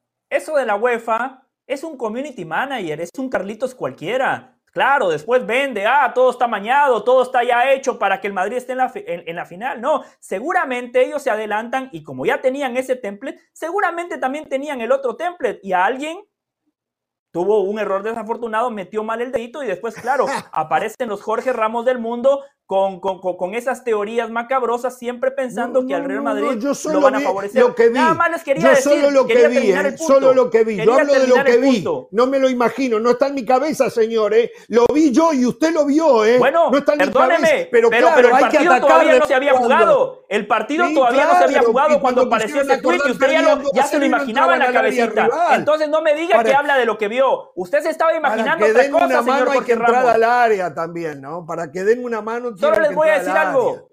Una cosa es perder, otra cosa es pasar vergüenzas. Una cosa es que te superen y otra cosa no es meter ni las manos. Carlo Ancelotti hoy debería de agarrar un Brasil e irse, un avión, perdón, e irse a Brasil de una vez. Ya no debería de dirigir lo que resta de la liga. Después de todo lo que ganó con Ancelotti, del Rey no ya lo echa. Y estoy esperando, ¿sabe qué de usted, Jorge? ¿Sabe qué estoy esperando de usted? Porque eso es lo que me molesta de este programa puntualmente de usted, Jorge Ramos. La doble moral, porque ya todos coincidimos muy bien el City, pero usted no ha dicho, queda de manifiesto una vez más que la felicidad se compra. Porque en los últimos años, en los últimos siete años, desde que llegó Guardiola, el equipo que ha invertido más que el Real Madrid es el Manchester City. Siete años en construcción. Faltaba un delantero, le, llevaron a Haaland y encima, como suplente de Haaland, le llevaron a Julián Álvarez. ¿Qué más quiere? ahí usted no lo, no lo resalta. 80 millones llevaron a los dos. Por 80 millones llevaron a los dos. Por 80 millones de euros llevaron a los dos. 20 millones por Julián Álvarez, 60 millones por Haaland. ¿Eh? Aprendieron hasta a comprar ahora los árabes ya. No se chupan el dedo como se lo chupaban antes. Pero igual, están comprando la felicidad. Si usted ah, no pero sale no a dice. comprar la felicidad, si usted no sale a comprar la felicidad como sale el Real Madrid, ¿sabe quién no compra tanto la felicidad, compra lo que puede? Es el Inter. El Inter sí se tiene que arreglar con lo que puede, con los descartes. Lukaku, un descarte del Chelsea, por ejemplo. Eh, podemos hacer, a ver, Broso. No, pero, pero, pero eso de comprar la felicidad también, pero, también, pero también es relativo, Jorge. Está bien, compro la felicidad, la felicidad, pero ¿qué hago con ella? ¿Qué construyo? ¿Qué pongo? O sea, el PSG se ha cansado de tratar de comprar la felicidad y no ha podido. Eh, este, pero ha eh, perdido contra otros que también la tratan de comprar. No perdió pero nunca expresó el fútbol. No perdió frente al Pero nunca expresó el fútbol, pero nunca expresó el fútbol que, ha expresado hoy el Manchester City. es que no, compran las barajitas, no compran la última figurita del momento. ¿Quién, quién, o sea, ¿quién ha visto jugar a Bernardo Silva? así como juega hoy en el Manchester City para la selección de Portugal. Para la selección de Portugal. Eh, Kevin De Bruyne, bueno, evidentemente con la, con la selección de Bélgica se ha visto mucho mejor y así podemos ir uno por uno. Kevin De Bruyne lo, levantó Guardiola también. Kevin De Bruyne por estaba eso, en la calle de Wolverhampton. lo habían echado. Hoy uno de, los mejores jugadores de España es Rodrigo. Y así podemos ir poco a poco. O sea, al César lo que es del César. Y además, lo que yo repito, Guardiola no no le ha oído a su filosofía y a lo que él piensa y a lo que él cree que debe hacer. Y eso es loable, eso es loable. Más allá de aquel partido puntual del Atlético eh, eh, Madrid, en donde eh, reculó en los últimos minutos, pero, pero, a mí, es más, es más, hoy, hoy, hoy, Guardiola sabía el tipo de partido que le iba a plantear Ancelotti, que fue más o menos trató de hacer lo mismo que en el Bernabéu pero le respondió con un baile, o sea, le respondió con pases entre líneas, con cambios de frente, con disparo desde lejos, o sea, hoy Guardiola corrigió lo que tenía que corregir e hizo un equipo mucho más peligroso de lo que fue el Bernabéu. Carolina, eh, es cierto que Guardiola no ha cambiado su filosofía, pero ahora sí le ha agregado matices. Fíjese el partido de hoy. En el primer tiempo, el primer tiempo era un 80% de posesión para el City. Hubo un momento donde el City tenía cerca de eh, de 300 pases y el Real Madrid solo 50. Y esos 50 pases del Real Madrid eran de Courtois para Militao, de Militao para Lava, de Camavinga para Courtois. y así podemos seguir. cuando arranca el segundo tiempo, cuando arranca el segundo tiempo, el City le dio la pelota al Real Madrid. No es que el Real Madrid salió revolucionado, no, no, no. El City le dijo, a ver qué tenés, y se dio cuenta que el Madrid no tenía absolutamente nada. Eso Pep Guardiola antes no lo hacía. Otra cosa, por el fichaje de Haaland, Muchas veces es un equipo mucho más directo. Pep Guardiola siempre ha propuesto un fútbol elaborado, 300 pases para llegar a la portería contraria. Hoy que tiene a ese monstruo noruego, perfectamente potencia el pelotazo largo, Haaland muchas veces termina jugando de pivote, le ha ido agregando cosas, pero para mí el movimiento más importante que hizo en la Champions es lo de Stones. Ahí es donde hay que felicitar a Guardiola en esos pequeños detalles. Claro, son tres centrales, pero, por momentos Stones es un cuarto central. Pero lo más importante es cuando sale. Pero no lo inventó Guardiola eso, ¿eh? Eso no lo inventó Guardiola, ¿eh? Eso, había un técnico en Inglaterra en, el, en los años 20, Mr. Chapman, que todo el mundo habla de él, él ya lo hacía en los años 20, eso que él está haciendo con Stones hoy, ¿eh? Está bien, pero vio la salida que le daba Stones al equipo es que esa es la variante. Una cosa es que se meta para hacer una línea de cuatro, por momentos lo hace, pero hoy el que rompía entre líneas no era Rodrigo, era Stones, porque claramente el Madrid tenía referenciado a Rodrigo, pero nunca Stones, siempre encontraba ¿Qué partido Rodrigo, Otra eh? diferencia. Sí, otra diferencia del partido de ida, más movilidad en el último tercio. En el Bernabéu los futbolistas del City estaban estancados. Hoy, eh, lo que decía Caro de Bernardo Silva, fíjense en el, en el gol. Primero, arranca pegado a la banda. ¿Para qué? Para sacar a Camavinga de la posición. Y ahí se nota la falta de oficio de Camavinga, que no es un lateral nominal. Después le gana la espalda y aparece solo. Esos pequeños movimientos son los que hoy inclinaron la balanza a favor del City. Y, los detalles afuera de la cancha, o sea, desde el recibimiento del público a los jugadores, desde Guardiola eh, al estilo Cholo Simeone. Eh, invitando a la gente a participar en los primeros minutos. O sea, ya hoy queda de manifiesto otra vez que este equipo muere por la Champions League. O sea, lo que dice del Valle, que, e, este equipo se, muere por la Champions League. Y Gracias, Caro, por resaltarlo. está, está, está mm, a punto de ganar la Premier, está en una final de FA Cup que vamos a transmitir nosotros. Para los ingleses, para los ingleses no precisa la Champions, pero para los del Valle del Mundo eh, precisa la Champions. No, Jorge, Jorge, en su momento no la precisaban, en su momento no la precisaban. Hoy, hoy al Manchester City, en Inglaterra y fuera de Inglaterra se le pide la Champions League. Es que la Champions League, eh, eh, ¿quién no va a querer la Champions League, Jorge? A veces tú hablas de la Champions League como si a la gente no le interesara. Nos gustará un partido, nos parecerá que las semifinales y el partido de, vuelta no estuvieron lo suficientemente eh, llamativos, no te gustarán en tu paladar futbolístico, pero nadie va a rechazar una Champions League. O sea, Vamos pero, usted está diciendo, discúlpeme, yo no estoy diciendo que la está, es más, la quiere, la necesita y la merecía hace rato, no la está rechazando. Yo lo que digo que en las prioridades de los ingleses la Champions League no es la primera. No es la primera. Bueno, Ahora, en el, en el mundo fuera de Gran Bretaña, de toda Gran Bretaña y de Inglaterra puntualmente, la Champions League es la medida. Pero hoy, hoy y ayer yo vi dos semifinales donde está claro que hay mucho más juego, más nivel, más difícil jugar la Premier League que la Champions League. Eso Ahora, es otra ¿por cosa. qué no la ganó? Eso por, es otra por cosa. cuestiones Jorge. del destino. Por Eso es otra cosa. del destino. Jorge, Que pero esa- tú me vas a decir. Es otra Pero, palomita Jorge, para pero mí. tú ¿eh? me vas a decir que si. Guardiola y el City vienen ganando la Premier League, hoy les interesa más la... pre- o sea, que ellos preferirían hoy ganar la Premier League por encima de la Champions. No es así. No es así. Claro. Es más importante la Premier League en Inglaterra que la Champions. Pero para equipos como el de Guardiola, que viene ganando la Premier, hoy es más importante la Champions. Y eso no nos quita nada No, y- decir eso. Y además, No, no, además hay que exigirle las dos, porque para eso se han, se han Claro. invertido o se han gastado más de 1.400 millones de dólares desde que llegó Guardiola. Para eso le dan a Julián Álvarez, que prácticamente está fungiendo un papel como el Chicharito, ¿no? Así como señalábamos lo del Chicharito, hay que señalar lo de Julián Álvarez. Es un gran suplente. Así lo utiliza Guardiola, como un revulsivo, como un suplente para quemar minutos. Por Entra 20, y el por tipo 20 responde. millones de euros, porque usted se llena la boca de lo que gasta el Manchester City, tiene ese suplente campeón del mundo por 20 millones de euros. Bueno, Eh, pero y usted, usted- me dice, usted- eh, ¿quiénes son los grandes financistas eh, y economistas del fútbol hoy? ¿Quiénes son? ¿Siguen estando Pero- en pero- España, según usted? Pero, pero, pero usted se la pasa criticando a Florentino Pérez y ahora da ese ejemplo de Julián Álvarez. Florentino Pérez Bueno, compró a Florentino Pérez por 5 Chuamení pagó euros. 100, por Julián Sí. Álvarez pagaron 20 los árabes. Perfecto. usted me- Chuamení, per- per- 100, pero mire, Julián Álvarez, pero- 20. Está bien, pero Ahora, usted se hace el vivo. usted. Usted me da el ejemplo de Chuamení, yo le doy el ejemplo de Grealish entonces, que se gastaron 120 por Grealish. Ahora yo le puedo dar el ejemplo de Valverde, que se gastaron 5 por él, 45 por Vinicius, 35 verdad. por Rodrigo. ¿Se da cuenta? Ah, usted cuenta las, las que le Marlo convienen. de Grealish, Marlo de Grealish, que hoy vale los 120, pero en el momento que lo compraron, lo super overpagaron.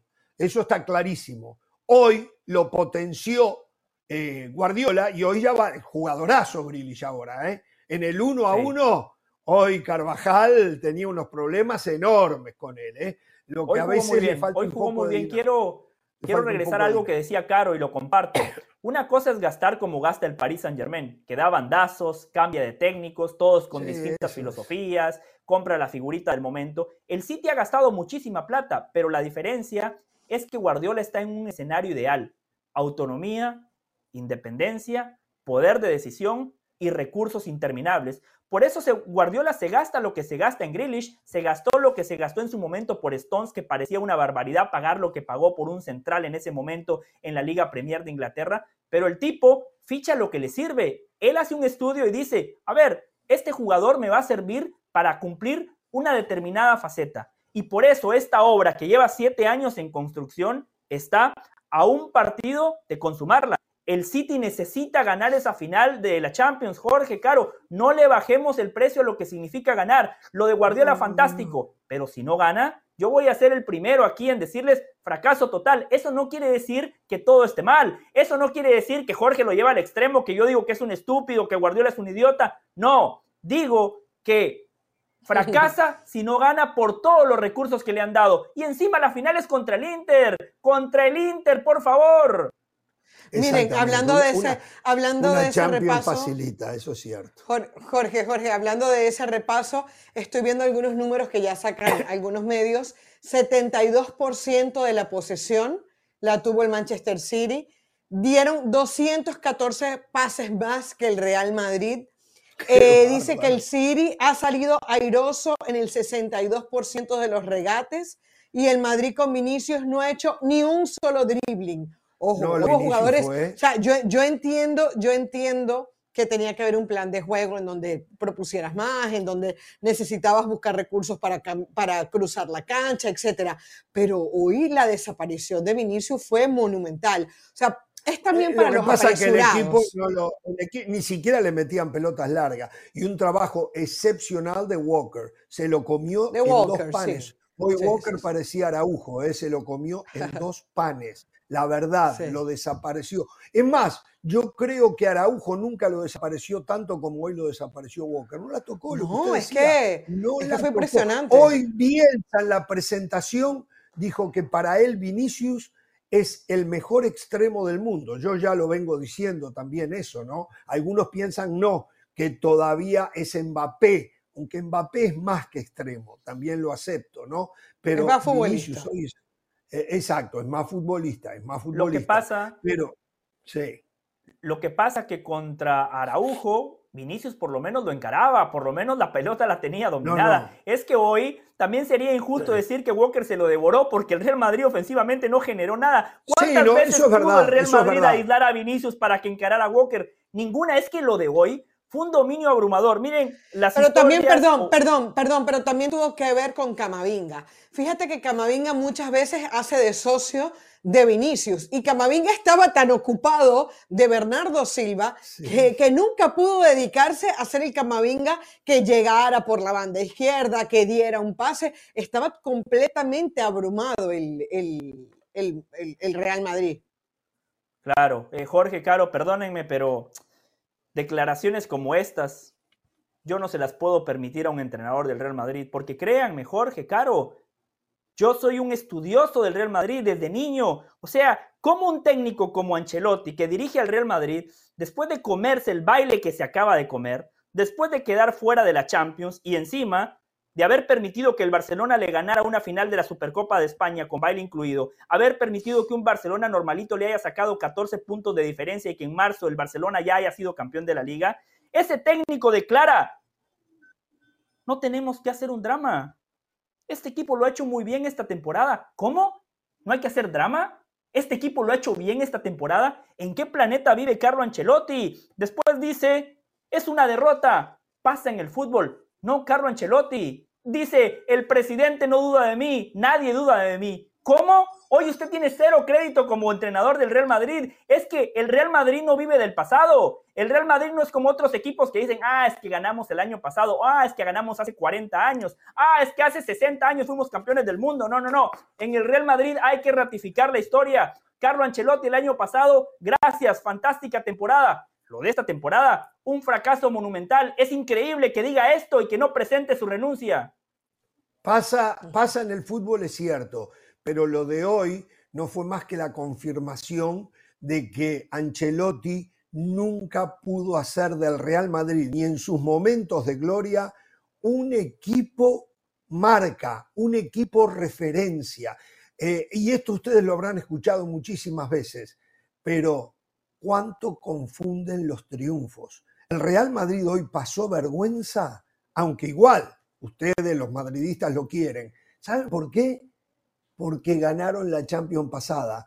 Fue una mentira, la ganaron, pero eso sí que fue una mentira, porque futbolísticamente los apabullaron. Lo apabulló el Chelsea, lo apabulló el Manchester City, lo recontra apabulló el Liverpool. Lo recontra apabullaron en tres partidos, pero como ganaban, se confunde la gente y no vieron venir esto de hoy, que iban a perder por 15, 16 puntos la liga, que iban a pasar vergüenza otra vez frente al City, que no podían volver a tener la suerte que tuvieron el año pasado. Esta es la realidad. Por eso los triunfos, sí, los quiero siempre, pero también hay que saber que los triunfos te pasan factura. Y está la factura, era una mentira.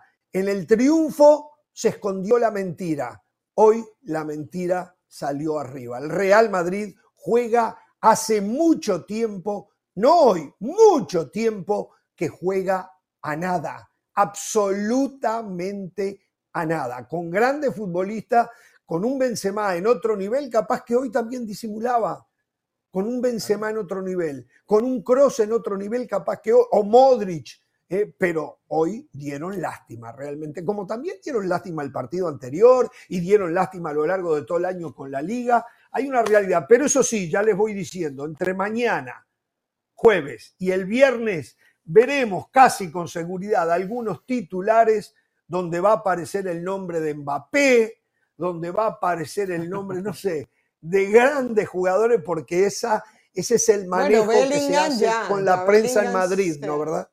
¿Cómo? Sí, ya de Bellingham se habla como una realidad, ¿no?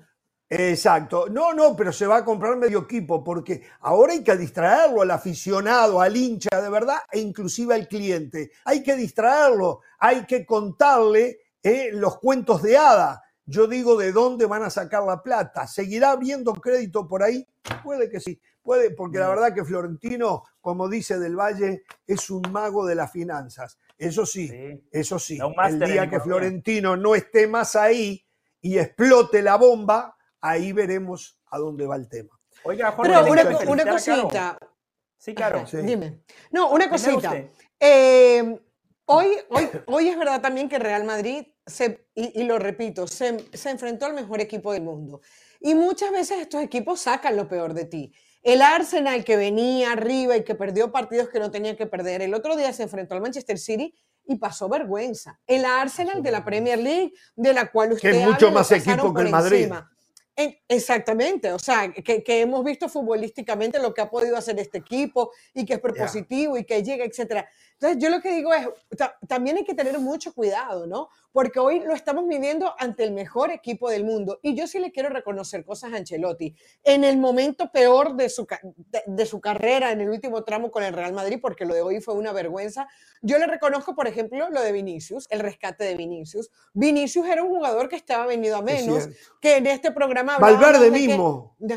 Eh, Valverde eh, se recuperó y ojo que yo no sé qué le pasa a Valverde, porque Valverde ya lo han puesto en sus dos posiciones como volante interior, lo han puesto... Sí, está por debajo de su nivel. Casi está como por, debajo de su nivel. está por debajo de su nivel. No sé qué pasa, que ni siquiera, ni siquiera los disparos de lejos que hacía Valverde le están saliendo. Eso, eso no está sucediendo.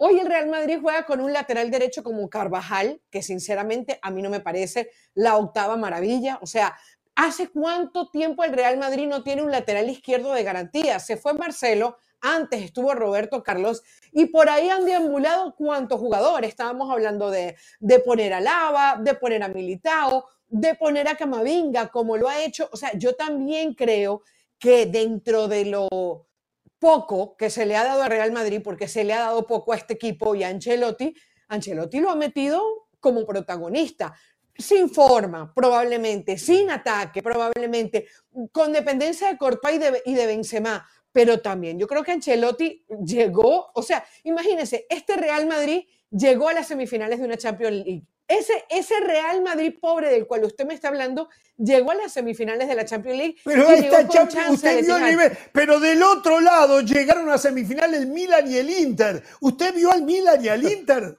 Señora, no me hable más de la Champions como el gran torneo. Por favor, digo, más gráfico de lo que estamos viendo, más gráfico. Todavía seguimos pensando que la Champions League es el sumum del fútbol. De verdad, ¿eh? De verdad. ¿Usted vio de los cuatro equipos que llegaron? ¿Usted vio tres de esos cuatro equipos?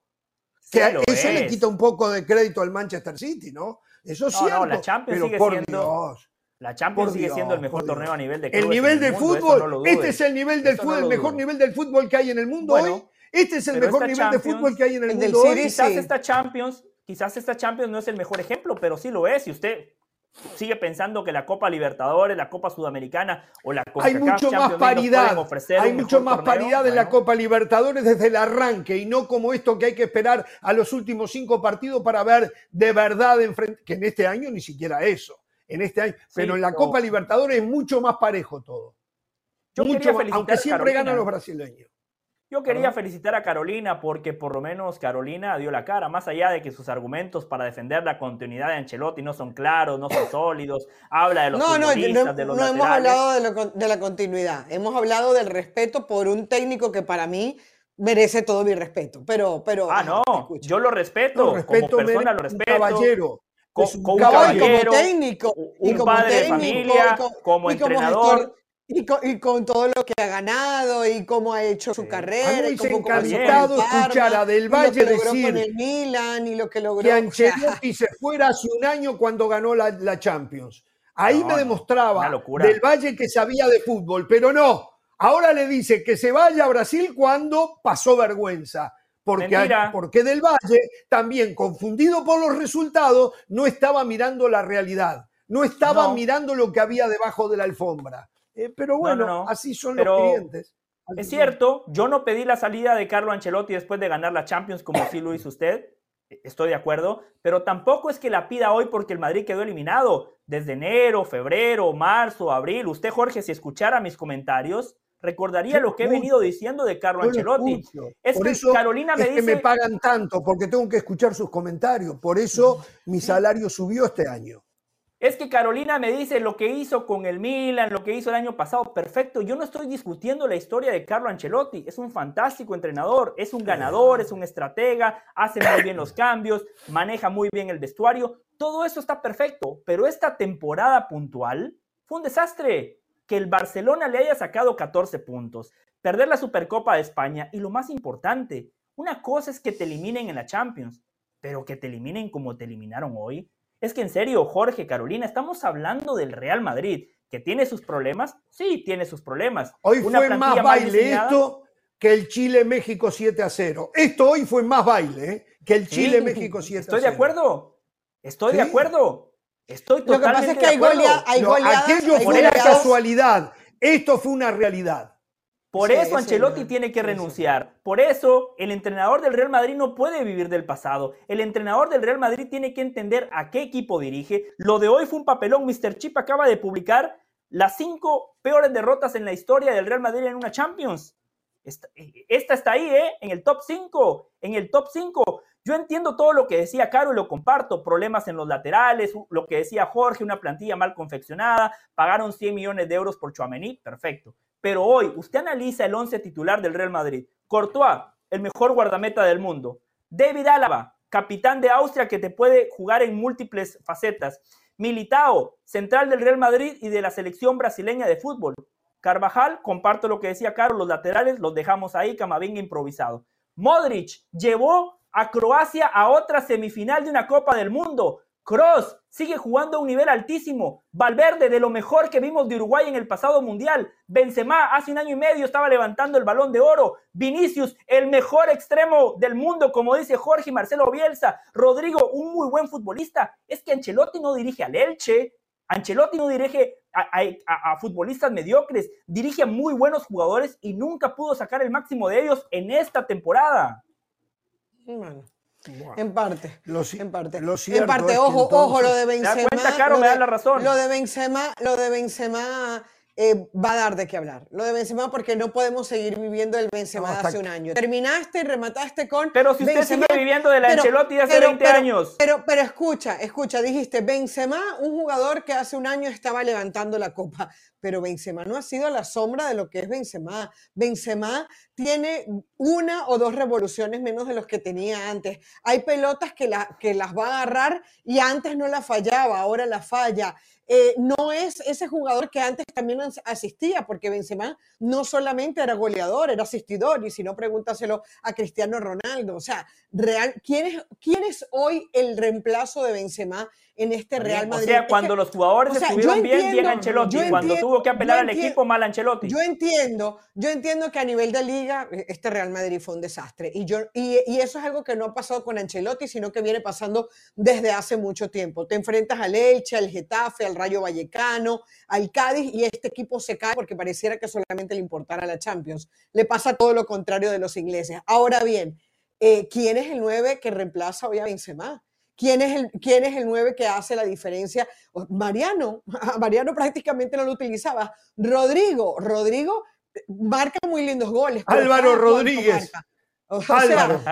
Rodríguez que apareció como un que no va a jugar nunca, no va a jugar nunca. Álvaro, en el Real Madrid los jóvenes no tienen espacio, e, excepto que sean brasileños. Después los, que son buenos de verdad sí tienen espacio. No, no, tienen espacio. Los españoles no han tenido espacio, tuvieron que andar por ahí. Ahora, Hakimi podría volver, pero cuando fue de la cantera al Real Madrid no lo quisieron, se lo sacaron de, y podemos hacer una lista eh, entonces, Álvaro no va a jugar en el Real Madrid. Esa es la realidad. Y yo no sé si está para jugar en el Real Madrid. También tengo que decirlo. ¿eh? No sé si está Entonces, por eso no va a jugar.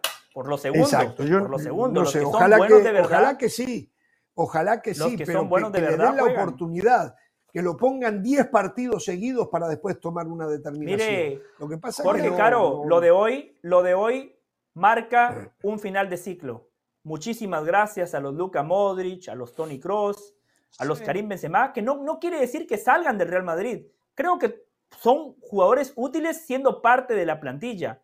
Pero no se van a precisar esa plata para traer a otros, ¿eh?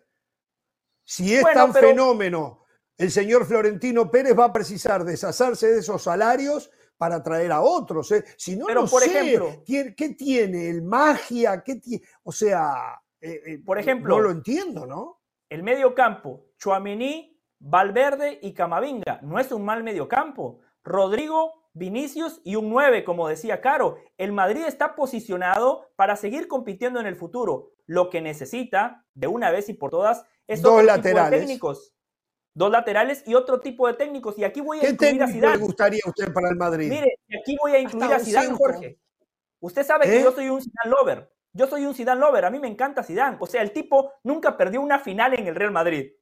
El tipo es el segundo entrenador es más más o menos lo mismo pero- que Ancelotti. pero de no nuevo, te usted habla de fútbol. resultados. No te No, por traduce eso a habla de resultados. No te Pero- va a armar una pero- plantilla. ¿Quién se acuerda de cómo jugaba voy. el equipo de, Anche- de, de Está bien, Zidane?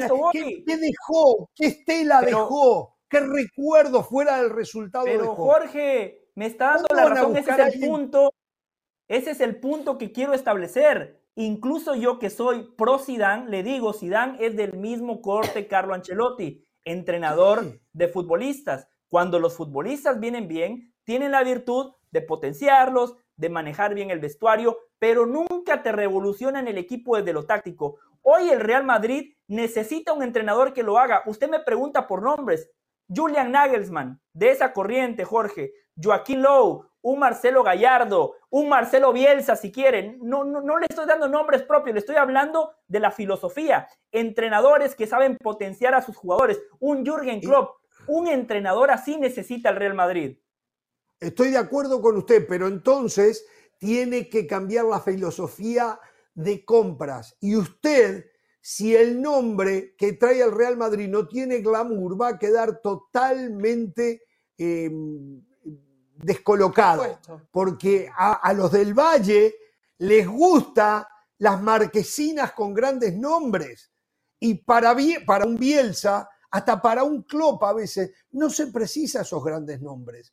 Se precisa buenos No, a muy pero- buenos jugadores de fútbol que los pueda potenciar. Pero, pero, pero, no era un gran nombre. eh, Bernardo Silva no era un gran nombre. Gundogan mucho menos. Mares tampoco. eh, Rodri no era un gran nombre. Es que cuando ya no tienes la plata tú, cuando ya tú Eso. no eres el dueño, ya tienes que ponerte Claro. creativo. Y ya no Exacto, comprar. Y correcto. entonces, y eso es lo que tiene que hacer el Real Madrid, no de ahorita, desde hace mucho tiempo tiene que hacerlo. De acuerdo. Y por eso, y por eso apostó a, a- a este chico, el, el brasilero, que, que, eh, se me olvidó el nombre. Vinicius, El- Rodrigo. El, sub-20. Sí, no, no, no el, que no, el que no ha llegado todavía y que supuestamente Ah, eh, ese chico que buenísimo. Sí, dicen que El- se el ha caído Palmeiras. ahora, pero Sí.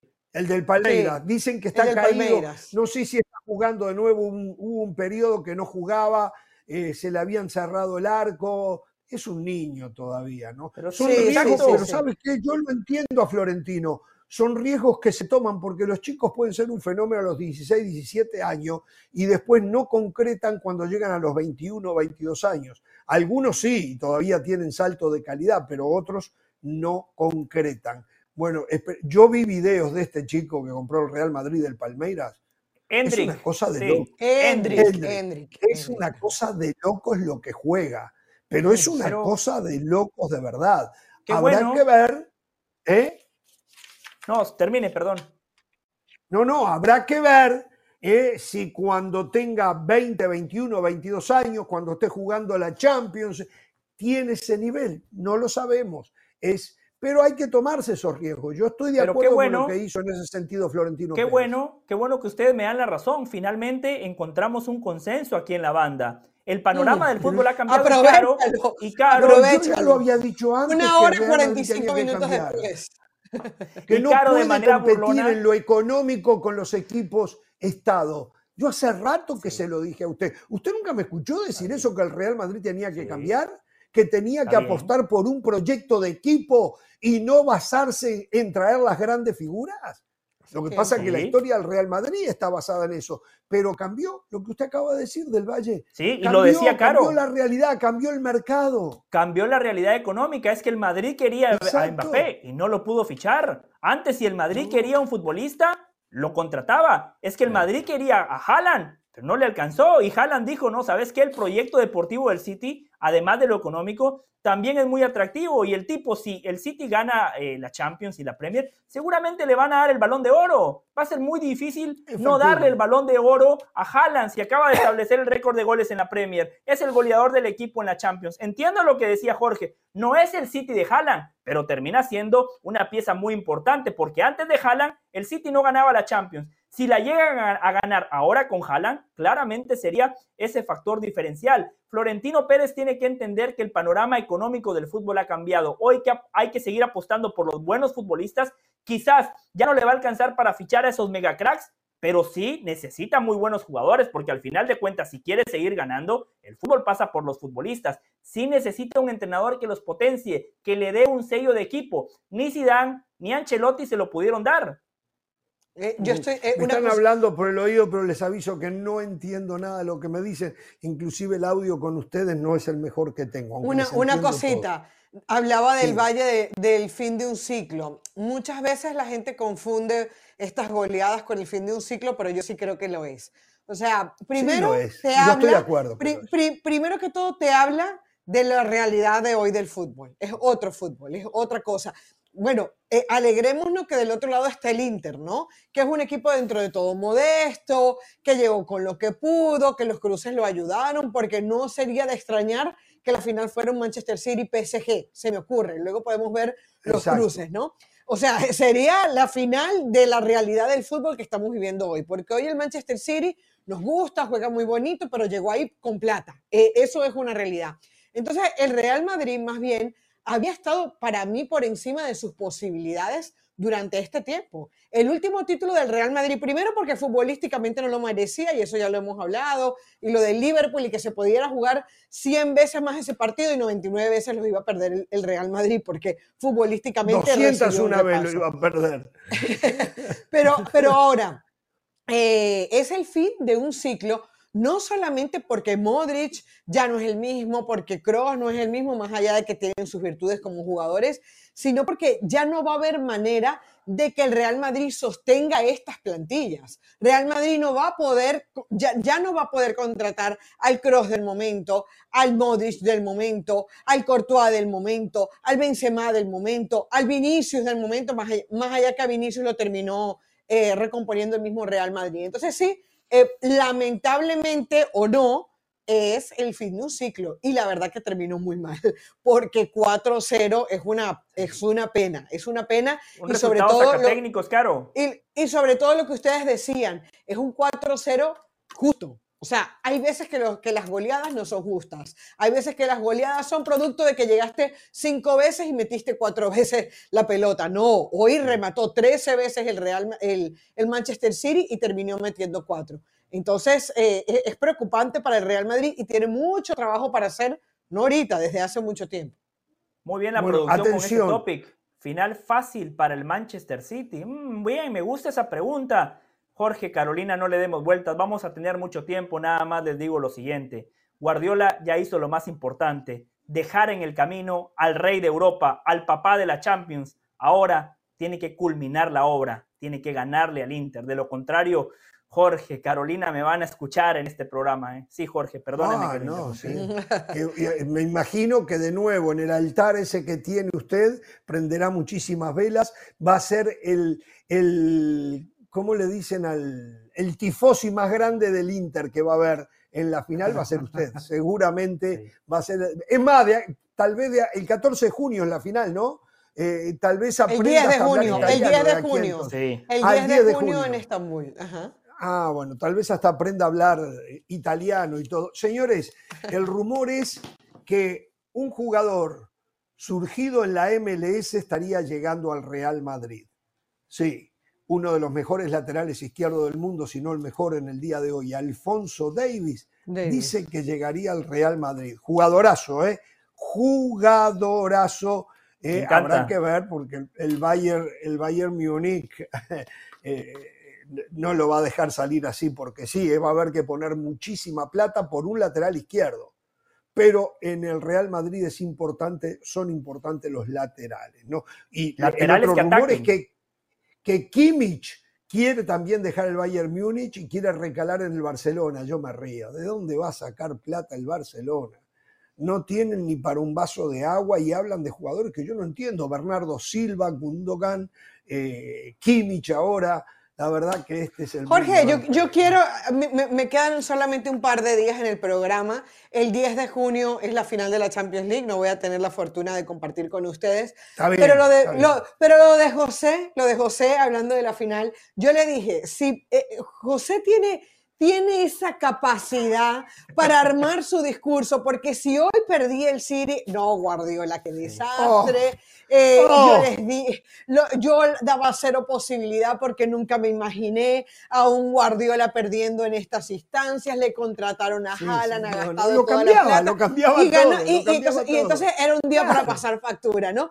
Y entonces va a pasar exactamente lo mismo con la final.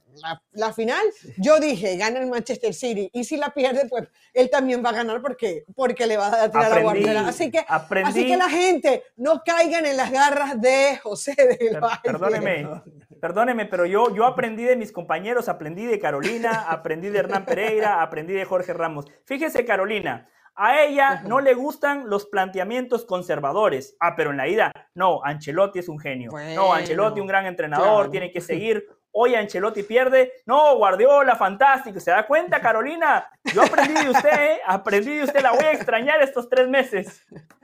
Eh, señores, mañana Va a haber asamblea de la primera división del fútbol mexicano y de la federación. Ahí van a estar los dueños. Mañana se va a votar para quien sea nombrado nuevo presidente de la federación tras la salida de Jean de Luisa. Se da por hecho que Juan Carlos Rodríguez, un hombre de los medios de comunicación, eh, que ah. manejaba. Ah, entonces no se va a votar. La parte Emilio Azcárraga lo va a poner de Univision, claro, es hombre de Televisa, es hombre de Televisa él. O sea, eh, todo continúa. A ver, no se puede descartar porque alguien sea de Televisa. La pregunta es, es, ¿era el mejor candidato para ocupar la posición? Bueno, aparentemente los dueños de los equipos en la pandemia le agradecen a él que tuvo la idea de traer al fútbol mexicano a jugar los torneos que se juegan ahora con la MLS y que eso fue lo que los sacó a flote y los mantuvo a flote. Vamos a decir porque se hundían, ¿no? Así que eh, Jesús eh, le dicen la bomba a Juan Carlos Rodríguez. Sí. ¿Perdón? Jesús, Jesús Martínez, el, eh, de Pachuca, comentaba, comentaba en el programa que estuvo en el Fútbol Picante sobre la posibilidad de que, de que Juan Carlos se convirtiera en el nuevo presidente, ¿no? Y él decía que estaba de acuerdo entonces le, eh, Faitelson, nuestro compañero, lo encaró y le dijo, pero ¿cómo me vas a decir? que y, él estuvo de acuerdo. A ver, en mi concepto, Martínez no tiene ningún problema en llevarle la contraria a la federación si considera que no, que no es así. Y él lo respaldó. Entonces, para mí, eso es un punto a favor. Y gente que lo conoce muy de cerca dicen que es un hombre muy inteligente, que, que, mueve muy bien los hilos, conoce el negocio, porque eso es importante, que también conozca el negocio y a quienes lo mueven. A veces es más fácil maniobrar así, a veces puedes tener mucho conocimiento de fútbol, pero si no llegas a los hilos que tienes que llegar, pues tus conocimientos se quedan en eso, ¿no? En intención. Oh, perdón, perdón. El Getafe le está pidiendo a la, a la liga tres puntos que perdió con el Real, Madrid, la verdad, por, por, el famoso cambio ese que se generó una confusión, que entró Odriozola, tenía, tenía que salir, creo que, mm, no, me acuerdo, eh, eh, eh, ah, este, Asensio, terminó saliendo Camavinga, hay un lío formado, pero parece que la razón la tendría el Getafe para... Lo que pasa es que Getafe, es más, le voy a dar una noticia. Getafe está vendido. ¿Se acuerdan que hace poco dije que había un equipo español que se iba a vender? Getafe está vendido por 200 millones de euros a un consorcio mm. americano, a un consorcio americano. Mm. Pero si el equipo desciende van a tener que hacer un gran descuento. Esa es la verdad. Entonces Getafe, que quiere llevarse bien con el Real Madrid, no tuvo otro remedio que ir y reclamar los tres puntos. ¿eh?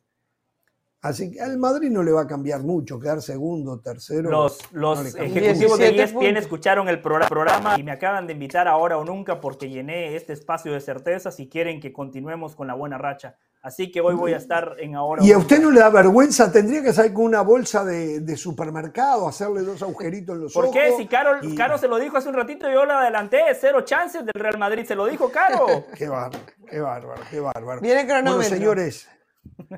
Nos reencontramos mañana, ¿eh? ¿eh? Y recuerden, no tengan temor de ser felices. Buenas tardes.